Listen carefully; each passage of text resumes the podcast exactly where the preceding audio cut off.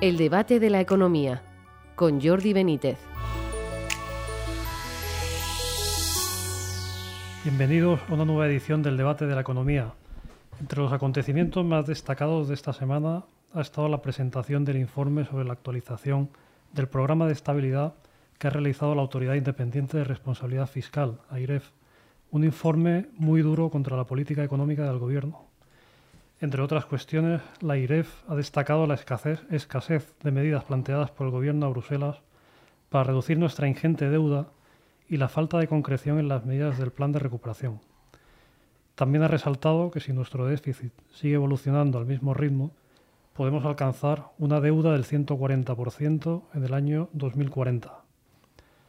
Estas dudas sobre la estabilidad económica de nuestro país se añaden a los aún preocupantes datos de inflación recientemente aparecidos y a que el Banco Central Europeo dejará de comprar nuestra deuda en no mucho tiempo y subirá los tipos de interés, con las consecuencias que ello puede tener, por ejemplo, para el pago de las hipotecas. Para hablar de este panorama complicado tenemos hoy con nosotros a Lorenzo Bernardo de Quirós, presidente de la consultora Free Market Corporative Intelligence. Bienvenido, Lorenzo. Eh, muy buenos días y a José Ramón Pin Arboleda, profesor del IES. Bienvenido. Muy buenos días, aquí estamos. Unos días espléndidos en Madrid. ¿eh? sin duda. Bueno el, el, informe de IREF ha sido muy contundente. A algunos les ha sorprendido esa contundencia. ¿Qué os ha parecido a vosotros? Eh, profesor. Bueno, yo creo que el informe lo dice lo que todos sabíamos. Mm. O sea, es que no, que, que si, no, si no somos rigurosos fiscalmente, que llegará un momento que la deuda pública española será insoportable, no solo por su cantidad, sino porque con, hemos visto la inflación alguna vez aparece, el volumen de liquidez en el mundo es de tal nivel y las dificultades en las cadenas de suministros también, que tarde o temprano tenía que aparecer la inflación. Sí, yo me parece que hace casi un año y pico hice un artículo que se llamaba es la inflación estúpido, recuperando la, película, la frase aquella de, de, me parece que era del presidente Clinton, Clinton ¿eh? diciéndole, es la, economía, pues es la inflación estúpido. o sea que eso, lo que pasa es que en mi opinión, al señor Sánchez le trae sin cuidado, porque su horizonte temporal no pasa más allá del 2024. Mm. Y lo que él quiere saber es si en 2023 tiene posibilidades de presentarse y salir otra vez. Y si no, se buscará una salida. ¿eh? Y esto ya se está rumoreando incluso por Moncloa. Por lo tanto, esta es mi opinión. Me parece muy bien que la AIREF eh, realice este tipo de estudios, pero su influencia en las, las políticas del gobierno, en mi opinión, van a ser reducidas o nulas.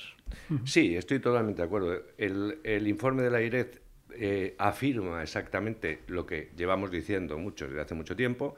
Eh, y la, entre comillas, contundencia del informe es porque normalmente la IREF, sobre todo en, los, en, el pasado reciente, ha tenido una actitud más eh, contemporizadora con el, con, el, con el gabinete.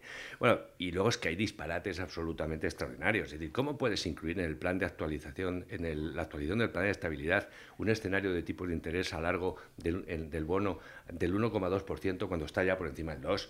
Es que, pero eso es irrelevante decir, aquí la economía ya no importa, es decir, estamos en un escenario de clave electoral, el presidente tiene su agenda propia, que es la personal y obviamente no la del Estado, y entonces el problema ya no es lo que vaya a pasar de aquí a lo que acabe la legislatura, que obviamente no será nada bueno en el terreno económico, sino hay que prepararse para lo que va a suceder después y para, si este gobierno sucedido por otro, ese gobierno que va a heredar un escenario dramático, haga los deberes de una manera de una manera correcta. Pero no hay que esperar ninguna modificación en sentido positivo de la política económica. Al revés, van a seguir gastando más de, aquí a las elecciones, no van a introducir ninguna medida estructural y lo que se apruebe, que es una vergüenza de los fondos de recuperación, pues será un plané al que le pondremos delante un cartelito que suene a modernidad. Y se acabó. Ese llamado plan de recuperación transformación y resiliencia. Que es una cursilada. eso PRTR. sí, pero es llamativo que, o sea, que una institución te saque así los colores, o sea, le saque los colores al gobierno sobre un plan que envía a Bruselas, además, ¿no? Sí, bueno, es que, eh, que además en el plan, lo que dice la institución, lo que dice la IREF, es que dentro del plan que envía a Bruselas no contempla o, o contempla de forma muy sucinta ese plan de resiliencia, recuperación, no sé qué. Entonces, y, que además los efectos multiplicadores de las inversiones de la, los 140.000 millones de, de Europa se van reduciendo. Hmm. Es decir, al principio uno pensaba, bueno, pues como vienen 10.000 millones, por ejemplo, pues eso en realidad va a producir 40.000 millones por efectos multiplicadores. ¿eh? Pero, pero cada vez la gente piensa, no, no, el 4 no, el 1,8. Creo que en estos momentos está el, ese efecto multiplicador está por 1,5, por ahí. Mm, en el 0,9. O el 0,9. O sea, eh, lo, vamos a ver, es que realmente da igual el plan que envíe el gobierno eh, hoy, mañana, pasado, es decir, no tienen jamás eh, ningún tipo de consistencia.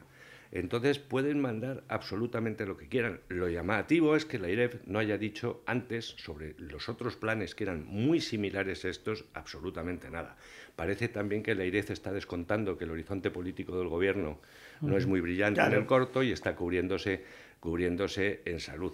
luego hay cosas ridículas. Es decir, vamos a ver, ¿cómo puedes mantener el mismo objetivo de déficit reduciendo las previsiones de crecimiento en el plan de actualización de estabilidad y sin adoptar ninguna medida de contención del gasto. Es absolutamente surrealista. Y luego, Eddie, en el tema de, las reformas sabemos eh, que las reformas y la potencia de, la del, perdona, de los fondos son equivalentes a las reformas que le acompañen. Y aquí no hay ningún tipo de reformas de nada. Entonces, yo creo que perdemos demasiado el tiempo discutiendo las cosas que hace o que envía el gobierno porque no tienen ninguna credibilidad. Y yo creo que lo que hay que concentrarse es en llamar que esta situación va a ser muy grave, que es muy grave, y, hay que, y que el gobierno que venga probablemente se va, va a tener que hacer cosas que ni se imagina. Y eso yo creo que es el horizonte más importante. Y luego, en la línea de lo que decía el profesor Pink, que yo creo que es básico. decir, hace un año, en efecto, la inflación no era un peligro. Y además no iba a ser permanente. Ahora tienes un riesgo, yo creo, clarísimo, con el shock de oferta que tenemos, tienes un riesgo muy claro en las economías occidentales desde esta inflación. La esta inflación se consideraba imposible también hace unos meses. Van avanzando ese discurso. Entonces, todo es imposible hasta que se produce. Y entonces los que el consenso, que va con un retraso siempre absolutamente tradicional, siempre rectifica con una enorme convicción un mes antes de que se conozcan los resultados. Ah, eso no vale. Bueno, de, todas formas, esto, que, esto de la inflación es peligrosísimo, porque claro, ¿qué es lo que está pasando? Que eh, el, ciudadano está... Eh, hay un, medio de comunicación que hace una encuesta y dice, vamos a ver, ¿usted considera que está perdiendo capacidad adquisitiva? Y eh, la respuesta es el 100%. O sea, no hay, no hay como pasa siempre el, el 80, el 20 que no, y, y no se no contesto un 10, no, no, no, no, 100%. Considero que estoy perdiendo capacidad adquisitiva. Y lo sabe hasta el ama de casa, que va al supermercado y se encuentra con que la fruta, la verdura, la carne, todo está subiendo. Entonces, pero eso que es grave para el ciudadano, está bien grave para el Estado como empresario. ¿Por qué? Porque resulta que va a tener que pagar unas intereses. Yo calculo que como mínimo van a ser entre unos 20.000 millones anuales el aumento de lo que llaman los presupuestos el servicio de la deuda, que es el tipo de interés que tienes que pagar por la deuda que tienes. Hasta ahora, ¿qué ocurría? Que cuando renovabas la deuda, resultaba que la renovabas a cero, incluso negativo. Eso se ha terminado. Con lo cual, pero eso se ha terminado. Y en estos momentos tú vas a tener que renovar el 120% de la deuda, se va, caducando, la renuevas y tienes que emitirla para, porque no, como tienes déficit, no puedes amortizarla, que ese es el problema. Porque si tú no tuvieras déficit, tuvieras un poco de superávit, cuando vence una deuda a 10 años, por ejemplo, que, has emitido hace 10 años, y vence este año, ¿qué dices? Bueno, pues la amortizo, porque voy a tener que pagar más intereses. Pero como no puedes, porque necesitas el dinero, pues tendrás que pagar más intereses, un el... 2, un 3%. Y eso son 20.000 millones al año. en el tema de la inflación tienes, en efecto, tienes dos problemas adicionales. Uno, eh, nosotros hemos hecho un, un, informe que estamos terminando nuestro análisis de coyuntura que os enviaré mm. eh, la semana que viene. Vamos a ver, con una inflación media del 7%, del 7%, el coste mensual para una familia con salario medio en España son menos 200 euros de pérdida de poder adquisitivo, que es una pasta.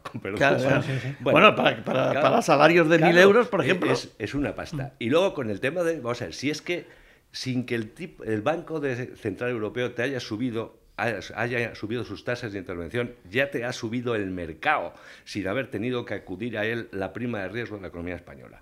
Si, el Euribor, sin haber subido los tipos, el Banco Central ya está subiendo. en el año pasado, en el 21, de la nueva emisión de deuda, el 99% la compró el BCE. Eso se ha acabado. Con una economía en estas de estas características, unos niveles de deuda y déficit como los que tienes, la ausencia de un plan de consolidación fiscal, cuando acudas al mercado, eh, vas a tener un problema descomunal, como diría un argentino, ¿no? Oye, ¿ahí cómo lo veis? Porque, claro, antiguamente, bueno, en la crisis anterior, ¿no? Pues en Grecia pasó lo que pasó, ¿no? Se llegó, sí, una intervención, se redujeron las pensiones. Parece que la estrategia después ha cambiado. Entonces, pero pensáis, de cara al futuro, ¿cómo pensáis que puede actuar Europa? no, no, el, problema va a ser el, el gobierno del señor Fijo que probablemente, como pasa siempre en España, o sea, siempre después de, un gobierno dilapidador como el del Partido Socialista, y en este caso mucho más, pues vendrá un gobierno consolidador, que es el del Partido Popular, que pasa siempre, siempre. Bueno, esto es historia, o sea que no, mm. no es. ¿Y entonces qué ocurrirá? Pues que tendrá que hacer un plan de estabilización. Un plan de Afortunadamente, eh, no le va a pasar como al señor Rajoy, que el señor Rajoy tuvo una cosa, y es que eh, tenía una crisis financiera, del sector financiero, tremenda. ¿Eh? Y, entonces eh, tuvo que dedicarse básicamente a resolver esa crisis del sector financiero, que fue su principal aportación a la economía española, digan lo que digan. Y, entonces, pero este no la tiene, pues los bancos parece que están bien y sobre todo, si suben los tipos de interés, los bancos van a mejorar sus cuentas de resultado, sus, aumentará eh, las provisiones para morosidad o algo así, pero la cuenta de resultados mejorará. Pero, pero va a tener un problema de qué hacer con unas cuentas del Estado que están desbocadas. Ahí es donde va, esa es la, esa es la pregunta. Es decir, yo creo, en efecto, que el, gobierno del Partido Popular va a heredar una situación macroeconómica mucho peor de la del 2012 excluyendo la pata financiera que dice José Ramón, que es absolutamente, estoy con lo que estoy acuerdo, con dos variables diferentes. Una, va a tener, no tiene margen, obviamente, para hacer un plan de estabilización fiscal y obviamente espero que el PP no lo haga vía subida impuestos, con lo cual tiene que concentrarse sí o sí en reducción, reducción del gasto y fundamentalmente el componente del gasto estructural que nunca se ha tocado y que no se tocó también en la época, en la, época Rajoy. Una de las, de las cosas interesantes que dice eh, la, IREF, y que también yo le, leo y se lo he leído muchas veces a José Ramón, y yo también lo he escrito, es que, claro, que obviamente con el ciclo, con aunque con la economía española creciese a tasas altísimas, no vas a reducir el déficit estructural. Y claro, ahí va a depender, uno, de la mayoría parlamentaria que tenga el nuevo gobierno y dos, del coraje, por decirlo de alguna manera, que tenga para adoptar medidas que en el corto plazo van a ser indiscutiblemente impopulares, pero que son básicas. Es decir, si esta vez no hacemos un ajuste de, un plan de estabilización con reformas estructurales profundas y ajuste vía gasto, esto tiene muy mala salida.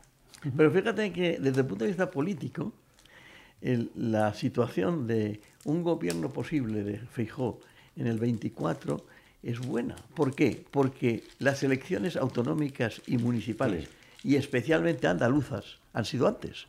Con lo cual no le ocurre lo que le ocurrió a Rajoy. ¿Qué le pasó a Rajoy? Que entra en el gobierno con mayoría absoluta, tiene que hacer una serie de aplicaciones, entre otras el presupuesto, ¿os acordaros? Pero que como tenía elecciones andaluzas y estaba el señor Arenas dispuesto a querer ganar, tuvo que retrasar el presupuesto. Y eso ya empezó mal la legislatura desde el punto de vista económico. O sea que yo creo que... Esa, el, y es muy importante el timing, en efecto. Por eso. El, el, el presupuesto, es decir, la legislatura del 2012 a la que se enfrenta eh, Rajoy empieza mal por las elecciones andaluzas y luego ya no se endereza. Sí, porque acordaros que era el debate era, hay que hacer un presupuesto ya y ese presupuesto tiene que ser ajuste de gasto en vez de subida de impuestos. Y no se hizo así. La prueba es que, y luego ya no se hizo nunca, es decir, la parte fundamental del ajuste fiscal del- de la época de Rajoy es ciclo y, y aumento de impuestos. Sí, claro. Claro, entonces eso ya no le va a valer a, a, a Feijóo. Ahí la cuestión es, yo creo que cuando uno eh, escucha a, a los políticos del PP, quizá por la prudencia de las circunstancias, da la sensación de que no son muy conscientes del follón y de la gravedad del problema que se van a encontrar, que es muy superior, repito, al de 2012. Mm, Y, y con, la, con la necesidad de meter tijera en algo que es un pro- problema siempre, que es en las administraciones y, en, por ejemplo, en el aumento de los sueldos de los funcionarios o la disminución de número de funcionarios. Eh, Claro, una de dos. ¿no? Eh, elemental. No, nunca, jamás, en ningún sitio, un plan de ajuste fiscal ha logrado reducir el déficit estructural de manera estable sin tocar volumen o salarios del sector público y sin recortar gasto social. Claro. Ya está. Y eso es un follón. Porque además lo que no hay que recortar, curiosamente, es aquello que son los gastos de inversión. Los capítulos correspondientes a inversión. Porque si recortas los de inversión, entonces entras en estaflación. Porque el, el- el- Estado también es un motor económico. Y el motor económico del Estado fundamentalmente son los gastos de inversión en infraestructuras, en no sé. Hay, hay que tener mucho cuidado porque ¿qué va a pasar con el PERTE? Bueno, una cosa que yo le diría a Feijó, si llega al gobierno, es lo primero que tienes que hacer es quitar la capacidad de distribución de los PERTES A las autonomías, a las a comunidades las locales. autonomías, a las comunidades autónomas y al Estado y dárselo a una, a una, a una comisión independiente de expertos, que no sea, el, en estos momentos es el Consejo de Ministros. Imagínate, con Unidos Podemos ahí en el Consejo de Ministros, esto es como una olla con, con- se llamaba antes merienda de negros, eh, perdón con la palabra Eso negros. ya es totalmente incorrecto. Pero- No, pero, pero, es pero claro, eso Vamos a ver, es, ah, es decir, la- tenemos una evidente experiencia Con esto de ya- que la administración española no ha sido capaz de gastar de manera eficiente los fondos europeos anteriores, que eran mucho más dilatados en el tiempo y con, y con un volumen menor. Es inimaginable que tengan capacidad de hacer una gestión evidente, como era obvio, de estos fondos. Es más, puede transformarse, y ahí repito, una merienda de negros en el sentido metafórico de la palabra, en el que por la necesidad de gasto Claro. y por la cercanía electoral, ese gasto se traduzca en cosas que son absolutamente letales. Vamos a ver, hay nueve PERTES aprobados y no hay ninguna convocatoria de ninguno a estas alturas de la película. El gobierno solo ha ejecutado el 13% de lo que, te- ah, que- que tenía asignado este año. Bueno, miremoslo de otra manera. Teóricamente, Feijó, si lo hace bien, tiene más posibilidades de gastar. en Bueno, por ejemplo, eh, a- a- nos acordamos de los 10.000 millones aquellos para empresas que tenían problemas Es verdad. eh, de- del COVID. Y, que, y, y de entrada, los primeros 50 me parece que fueron a Plus Ultra, ¿os acordáis? Plus Ultra, en Europa Europa. y Duro Felguera. Todas Bueno. empresas estratégicas. Sí, pero vamos, Plus Ultra era una... A mí Duro Felguera tampoco Lo me parece Ultra pero lo de era Plus Ultra... locura. era- Bueno, pues este es el problema. Yo recuerdo que cuando Aznar llegó al gobierno, una de las cosas que hizo fue privatizar muchas empresas públicas. Y por eso consiguió reducir la, la deuda. Y para, y para eso nombró una comisión, me parece que era Luis eh, Gamir. Gamir, que era un catedrático de, de economía, que había sido ministro, pero que ya era muy independiente. Fue porque- ministro con la UCD. ¿te con la? UCD. Y, y- y- y ellos privatizaron y nadie se enteró. No hubo, no hubo escándalos, no pasó nada. La última, Lorenzo, lo- ya con esto nos vamos. La Ah, perdón, no, la guía de lo que dice José Ramón, que hay otra cosa que es fundamental.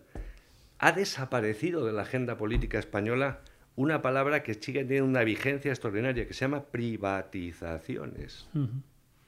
Ha desaparecido. Nadie habla de eso. Bueno, es que eso era el consenso, digamos, eh, neoliberal. Ah, sí, claro. Que era un consenso liberal que incluso gobiernos de izquierda lo hacían. Exactamente.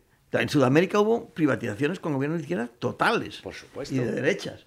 Aquí hay que coger y, y reducir el Estado. Y reducir el Estado en volumen, pero no en eficiencia, que ese es el problema. Mm. Y para eso hay que invertir en el Estado en algo que es investigación, desarrollo y sobre todo nuevas tecnologías. Mm. Muy bien, bueno, pues hasta aquí hemos llegado en este debate de la economía. Muchas gracias a Lorenzo Bernardo de Quirós, José Ramón Pinar Boledas y a todos ustedes por seguirnos y nos les esperamos en una próxima edición del debate de la economía. Hasta luego. Hasta luego.